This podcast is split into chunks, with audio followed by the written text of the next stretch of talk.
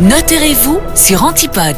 Bonjour Maître Masson. Bonjour. Alors nous vous retrouvons cette semaine pour toujours nous parler de succession. Et en tant qu'héritier, sommes-nous obligés d'accepter une succession? Non, vous avez trois options. Soit vous acceptez la succession purement et simplement, vous recueillez les biens dans ce cas-là et vous payez les dettes. Soit vous l'acceptez sous bénéfice d'inventaire, ça vous donne une protection parce que vous ne serez pas tenu des dettes au-delà des biens qui sont dans la succession. Donc vous ne serez pas tenu sur vos biens personnels. La troisième option, c'est de renoncer à la succession.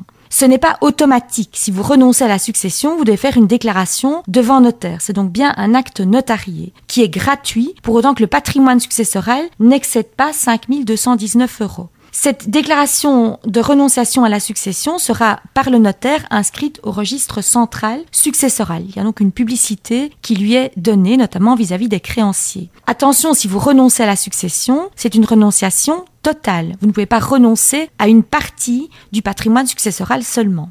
Qu'est-ce qui se passe ensuite? Est-ce qu'il y a un saut de génération? Oui, si vous renoncez, ce sont vos enfants qui héritent. Ils devront alors à leur tour prendre position. Si vos enfants sont mineurs, il faudra passer par l'autorisation d'un juge de paix. Il y a un, un délai, un laps de temps pour renoncer à un héritage? En théorie, l'héritier a 30 ans pour prendre position, mais attendre trop longtemps peut comporter des risques parce que certains actes que vous posez, notamment vider la maison par exemple ou transférer les comptes du défunt sur votre compte, peuvent être considérés comme une acceptation tacite de la succession. Attention, si la renonciation à une succession protège contre le paiement des dettes, vous pourrez quand même être tenu de payer les frais funéraires. Et comme toujours, on n'hésite pas à consulter un notaire, celui de votre choix bien sûr. Bien entendu.